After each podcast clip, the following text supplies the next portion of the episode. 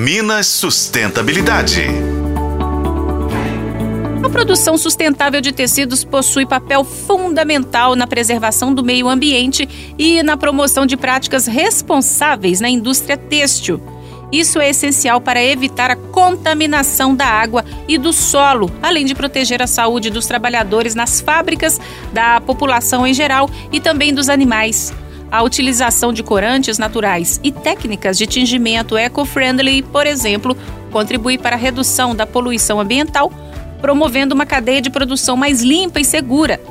Sobre esse assunto, eu conversei com o gerente de produção industrial da Cedro Têxtil, da planta de Sete Lagoas, o Euler Stanislau, que explicou como a empresa trabalha nesse sentido. A água que utilizamos é retirada de poços artesianos através de outorgas e licenças emitidas por órgão estadual que é o IGAM, Instituto de Gestão de Águas.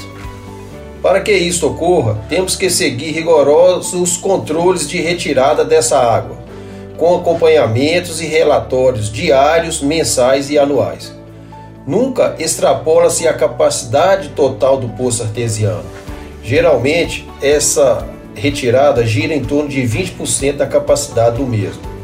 O resultado positivo das nossas ações de controle nos permite trabalhar com um consumo entre 31 a 40 litros de água por quilo de tecido processado, enquanto sabemos que a média mundial da indústria têxtil gira em torno de 90 litros de água por quilo de tecido processado. Aqui na Cedro, utilizamos produtos biodegradáveis que passam por rigorosas normas de qualidade para atender às normas ambientais.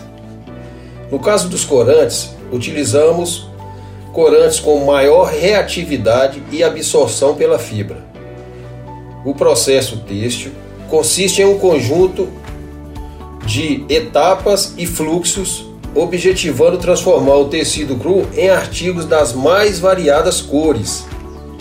Isso requer seleção restrita de químicos e corantes mais biodegradáveis. A Cedro Têxtil possui ainda um inventário de gases de efeito estufa que mapeia as emissões de CO2 pela fábrica. Essa e as outras ações citadas pelo gestor precisam ser comuns a todas as empresas deste e de outros segmentos industriais. A implementação de tecnologias e equipamentos mais avançados pode ajudar a reduzir o consumo de água durante o processo de fabricação, bem como o uso de energias renováveis para alimentar as operações fabris.